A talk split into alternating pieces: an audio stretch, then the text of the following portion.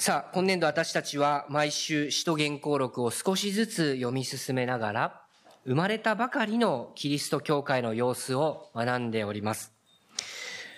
一番最初にできた教会、まあ、初代教会に起きた出来事を初めから詳しく見ていきますと、まあ、実に不思議なことばかりが起きているんですよね。聖書はいつもこの不思議な出来事をただ淡々とその出来事のみを語ります。例えば今、水曜祈祷会では出エジプト記を読み進めているんですが、それこそ出エジプト記にはもっと不思議な出来事、奇跡と呼ばれるような出来事の連続なんですよね。エジプトと、そしてその王ファラオに降りかかった銃の災いがあって、杉越の出来事があって、そして聖書の中で一番有名な奇跡かもしれません。モーセがあの海を真っ二つに割るという。まあそういう奇跡も出てくるわけですね。それこそ信じられない不思議な出来事の連続なわけです。まあそうなりますと、もはや文明と科学が発達して、そしてテクノロジーが進化した世界に生きている私たち、現代人にとりましては、信じることができないような、そのような不思議な現象なわけです。そしてもちろん福音書を読んでいけば、イエス様による奇跡というものもたくさん記されているわけですよね。皆さんは奇跡を信じるんでしょうか？どうですかね？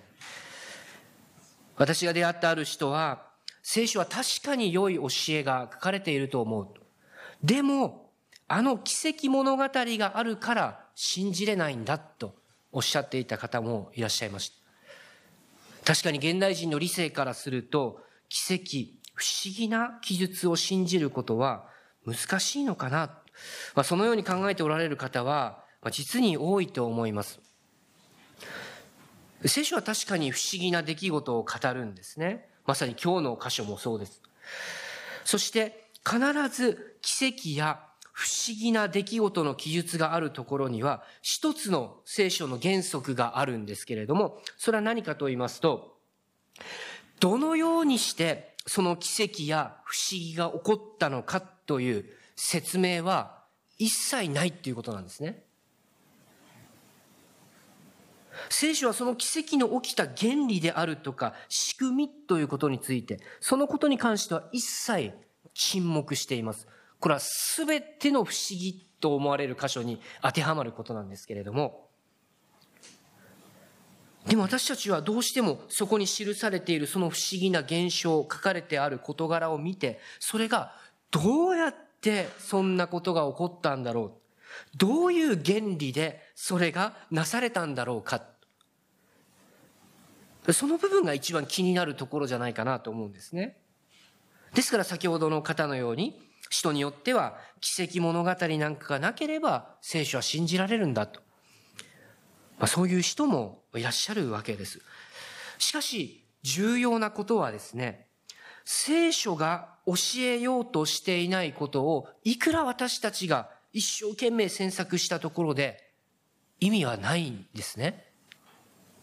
むしろ重要なことは、その書かれてある不思議な出来事を通して、神の物語、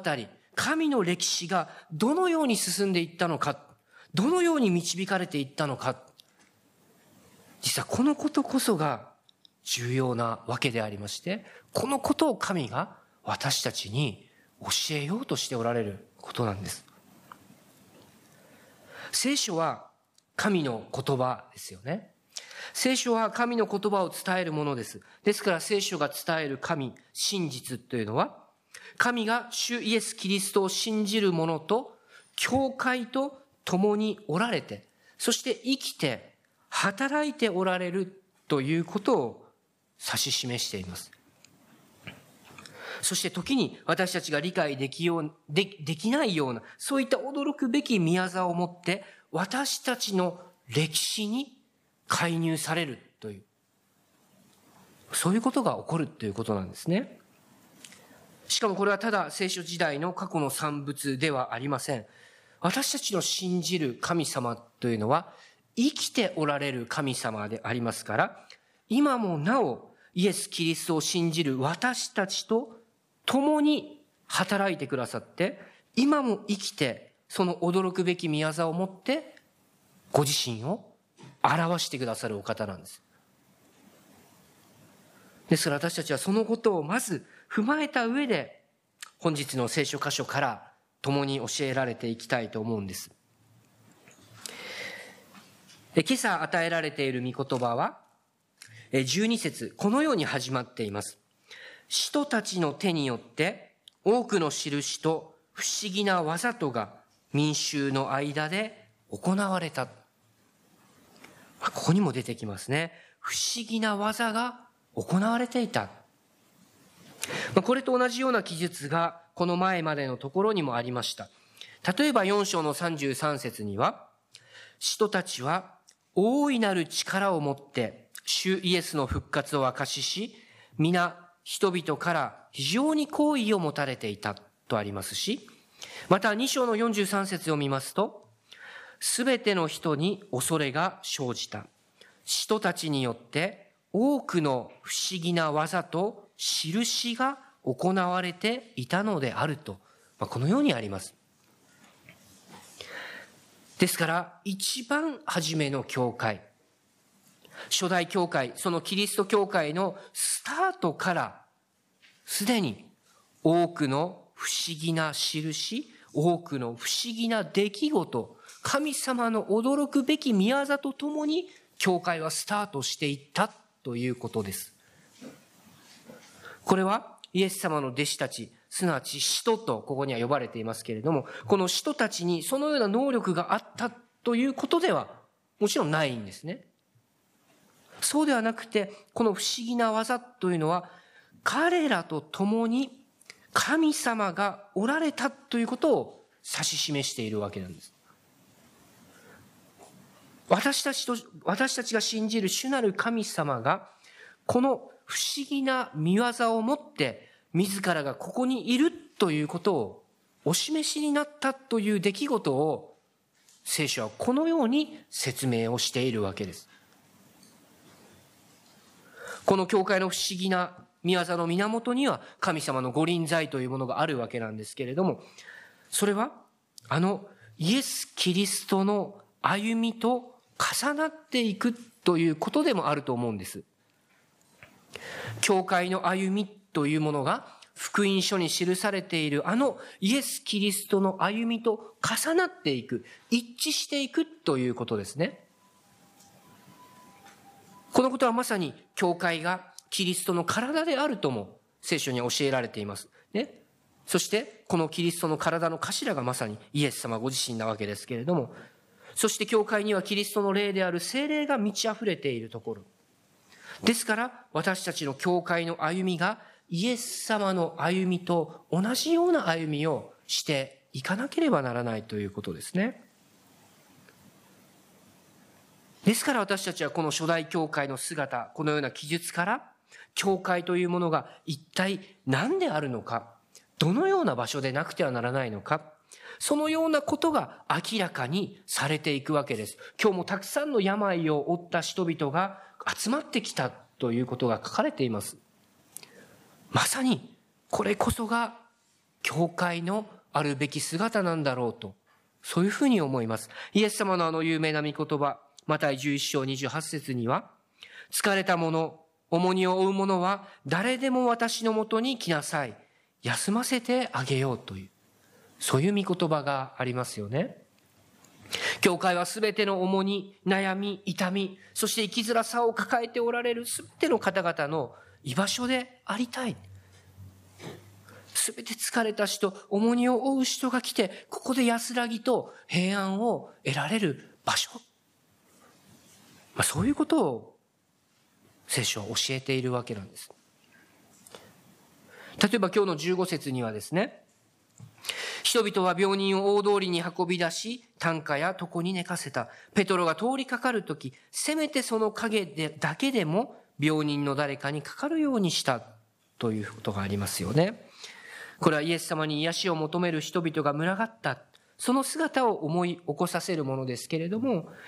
なんとか癒されたいんだという、そういう切なる思いを持った人々が、教会に足を運んでくるという、そういうようなイメージを彷彿させるものではないかと思うんですね。教会の不思議な歩みというものは、神様がそこにおられるということを示すとともに、その神様が主イエス・キリストそのものであるということも示しているわけです。不思議だなと思うことの源、そこには必ずイエス・キリストがおられる。その方が誠の神であり、誠の人でもあられたお方。乙女マリアから生まれたイエス・キリストは十字架にかかり、3日目に蘇ってくださった。そしてそのお方が、教会の歩みのすべてを導いておられるがゆえに、その歩みはイエス・キリストと似たものとなっていかなくてはならない。まあそこにおいてこそ、教会の不思議、そして私たちのうちに起こる不思議というものは、明確な目的と意味を持つことになるんだろうと思うんです。私たちはイエス・キリストを指し示し、イエス・キリストこそ誠の神であることを示し、そしてそのイエス・キリストが今もなお私たちと共におられることを示す。それが教会の不思議の意味と目的です。もちろん今、現実的に今日の箇所、16節なんかを見るとですね、集まってきた人々は一人残らず癒してもらったというふうにありますけれども、そのように全ての癒しが行われるかといえばもちろんそうではないわけなんですね。しかし今、助けを求めて疲れを覚えて教会に来た人たちに私たちは寄り添うことができるわけです。そして今日の箇所にあるように心を一つにしてその方のために祈りを合わせることもできるわけです。教会は誰も見捨てません。孤独で寂しくて誰も口も聞いてくれない。どこの、誰も相手にしてくれない。そのような人、一人も見捨てることのない愛の共同体が教会だからです。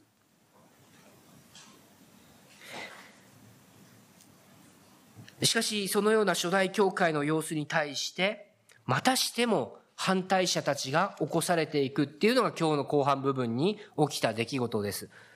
またしても迫害されるというようなことが17節18節に書かれているわけなんですね。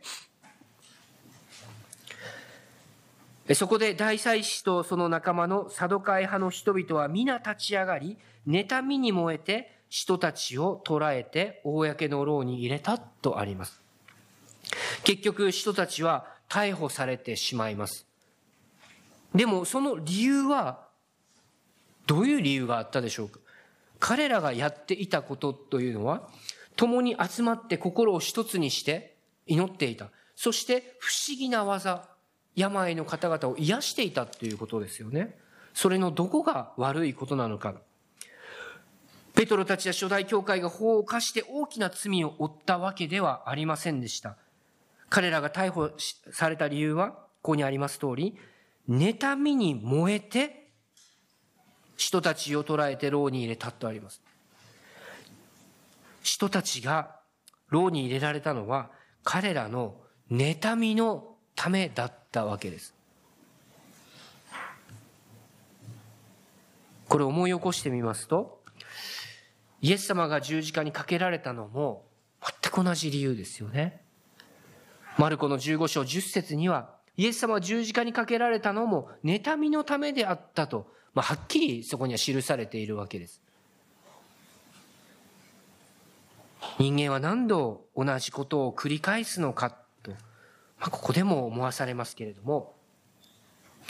結局、人たちはそのユダヤ教の指導者たちの妬みによって捕らえられて、逮捕され、牢に入れられました。まこれは2回目の逮捕ということになります。前回見ましたのは4章のところで1回目の逮捕の出来事がありまして、で、その時は、もうイエスの名によってお前たちの教えを述べ伝えてはならないというふうに、厳しく脅されて、その上で釈放されたという出来事が4章の21節に書かれてあったんですね。でもところが今回はどういうことになったかと言いますと、19節にありますように、天使によって牢の戸が開けられ、牢から連れ出されたという出来事が起こったわけです。これもまた理解することができない不思議な出来事なんですよね。で、ここも最初にお話しした通りに、どのような仕組みで、どういう原理で厳重な鍵がかけられているのにそれが解放されたのかっていうのはもちろん説明されていないんですね。ただ、書いてあるのは、人たちが天使に助けられてそこから出ることができたと。ただそのことだけが書き記されています。しかしこのことは単純に彼らが不思議な技によって困難の中から救い出されたということだけで終わりということではありませんでした。もしそうであるならば、彼らはもう二度と捕まらないように安全なところに逃げていくとかですね。そのようなところに天使によって導かれていくということになったと思いますけれども、しかしそうにはなりませんでした。彼らは牢から出ますと、再び神殿に行って、イエス・キリストの名によって、また教えを始めるわけなんです。まあ、これでは、せっかく助かったのにですね、また捕まってしまうと。どうしてそんなことを繰り返すのか、どうしてそんな危ないことを、もっと言えばですね、そんなバカな真似をするのかということになるかもしれませんけれども、19節と20節今日の中心聖句でありますけれども、そのところをもう一度お読みさせていただきます。ところが、夜中に主の天使が牢の戸を開け、彼らを外に連れ出し、行って神殿の境内に立ち、この命の言葉を残らず民衆に告げなさいと。このように記されております。天使たちは彼ら使徒たちを助け出すときに、行って神殿の境内に立ち、この命の言葉を残らず民衆に告げなさいと命じたんですね。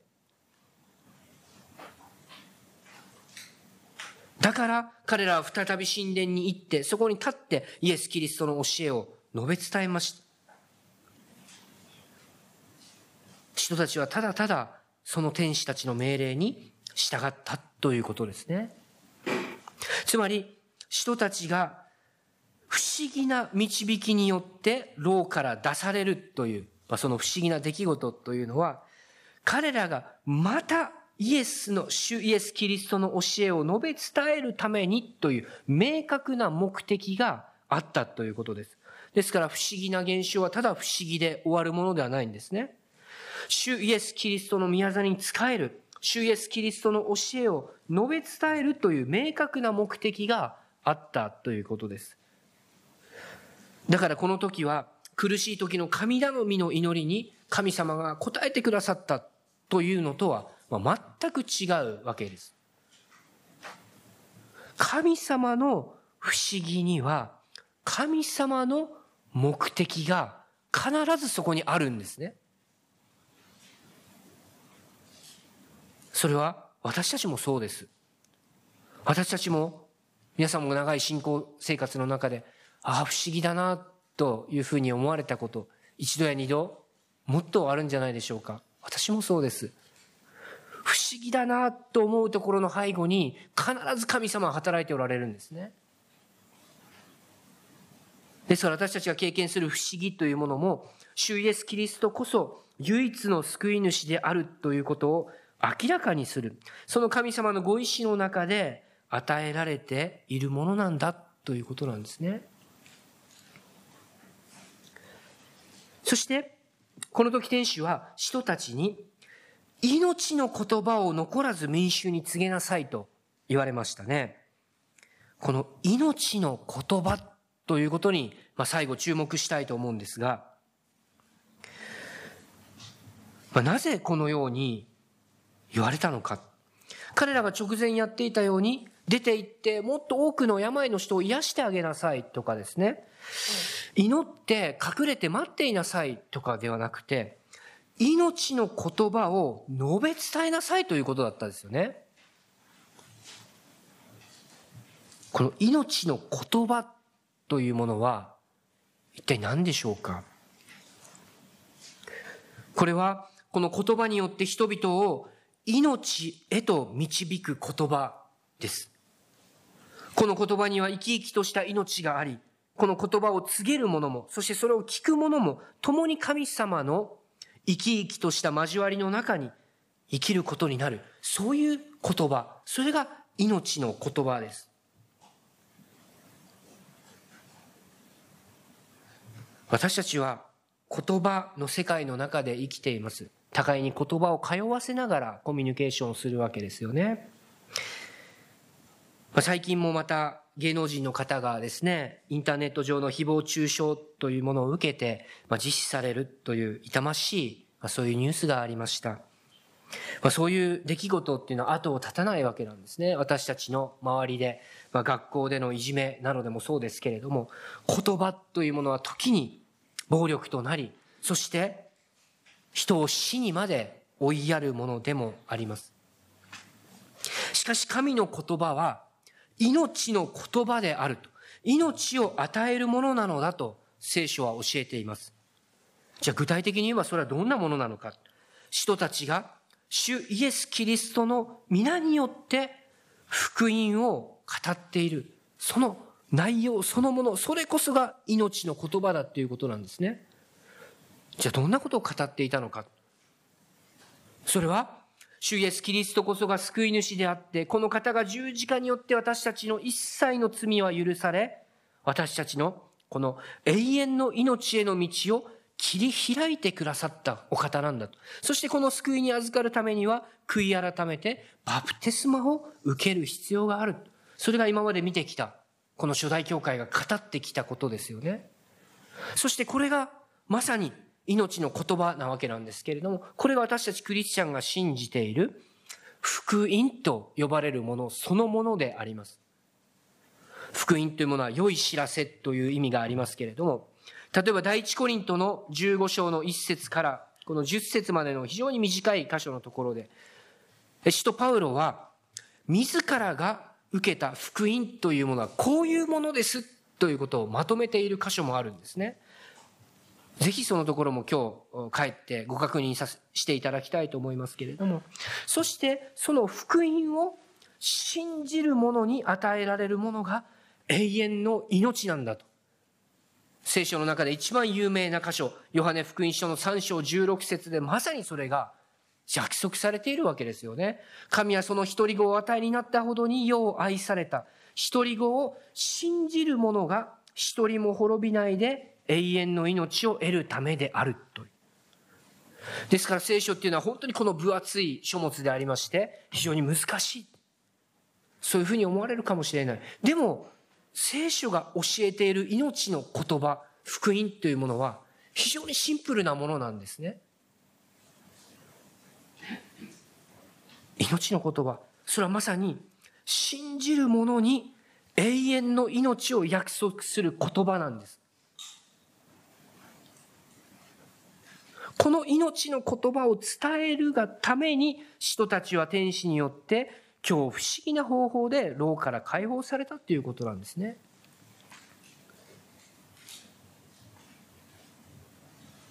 人たちはこの命の言葉を神様から託されたわけです。そして彼らはこの命の言葉を述べ伝えるために選ばれ、立てられたもの。そして今は現代におけるクリスチャンである私たちがその使命を託されているわけなんですね。そのために私たち一人一人っていうのは本当に不思議な方法でそれぞれがそれぞれのタイミングで教会に導かれて神様に救われて今クリスチャンとして歩んでおられると思うんですね。これこそ本当に不思議なことだと思いませんか皆さん。こんな99%もノンクリスチャンが生活するこの日本の国で、教会に導かれる確率っていうのは0.000何パーセントかもしれません。その少ない割合の中で私たちが不思議な方法で神様に選ばれて、出会わされて、導かれてる。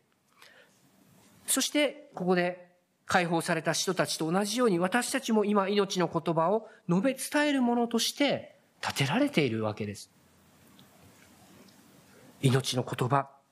これは本当にシンプルなものです。ですからもう一度私たちはその命の言葉、聖書が語っている福音というものをもう一度思い起こしたいと思うんです。もう一度それを握りしめたいと思うんですね。もうすでにクリスチャンの方は、もう一度それを思い起こしてください。イエス・キリストを信じる者には永遠の命が与えられるんだ。これが聖書の語っている変わらない約束なんですね。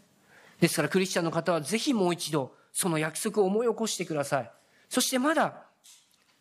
決心に至っておられない方がいらっしゃるとするんであれば、そのことを自分の心に問うてみてほしいんです。ただそれを信じるか信じないかという、その応答だけを神様は求めておられるんですね。他に何の資格もいらないわけです。ただ信じるか、信じないか。そのことを神様は求めておられます。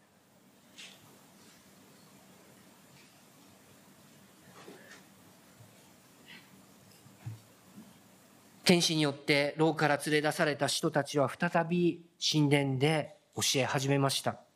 まあ、当然、神殿の守衛長たちによってまた再び捕らえられてしまうわけなんですけれども、しかし、この神殿の守衛長たちは今日最後の26節のところですね、民衆を恐れて彼らに手荒なことはできなかったとありますよね。ここにもまた不思議な守りがありますよね。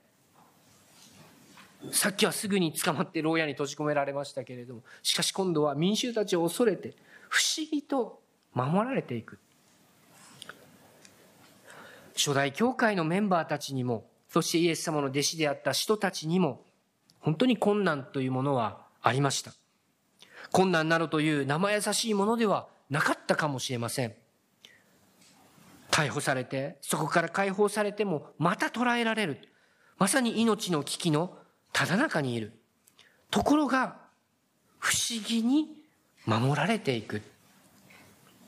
まあ、これが命の言葉を託された者たちの歩みなんだろうと思うんです。教会も、そしてそこに集う私たちの人生にも確かに困難はあります。危機的と思えるような時もあります。しかし、不思議と守られていくんですよね。これは命の言葉を託されたものである限り、命の言葉を伝える者たちである限り、私たちは守られていきます。そしてその証拠に、教会がそのようにして2000年間も滅びることなく続いているっていうことが何よりの証拠なわけなんです。これが教会に起こっている不思議と言えるかもしれませんね。だから私たちも守られています。不思議に守られています。だから安心して、この一週間も私たちを生かす命の言葉を携えて、それぞれの生活の場へと使わされていきたいと思います。お祈りをいたしましょう。主なる神様、皆を称えます。今日もあなたが私たち一人一人をこの礼拝の場へと呼び集めてくださったことを感謝いたします。あなたの不思議な守りのうちに私たちが日々置かれていることを覚えます。あなたは確かに目には見えませんけれども、今も私たちと生きて働いてくださっているお方です。初代教会の様々な試練、困難の中で、あなたが不思議な方法で、その時、その時、助けを与えてくださったように、そして今日も人たちをそのようにして牢から解放されたように、私たちの歩む人生の上にも、あなたの不思議な助けと導きとお支えとがありますように、どうぞ主をお願いいたします。そして今、命の御言葉を述べ伝えるものとして、私たちとこの教会が建てられていることも思い起こします。どうぞ私たちが証人としてさらに用いられていきますように、どうぞ私たちの教会がイエス・キリストの皆をあなたの福音を述べ伝える教会としてさらに豊かに用いられていきますように力と知恵と勇気を与えてください。この祈り、救い主イエス・キリストの皆によってお祈りいたします。アーメン。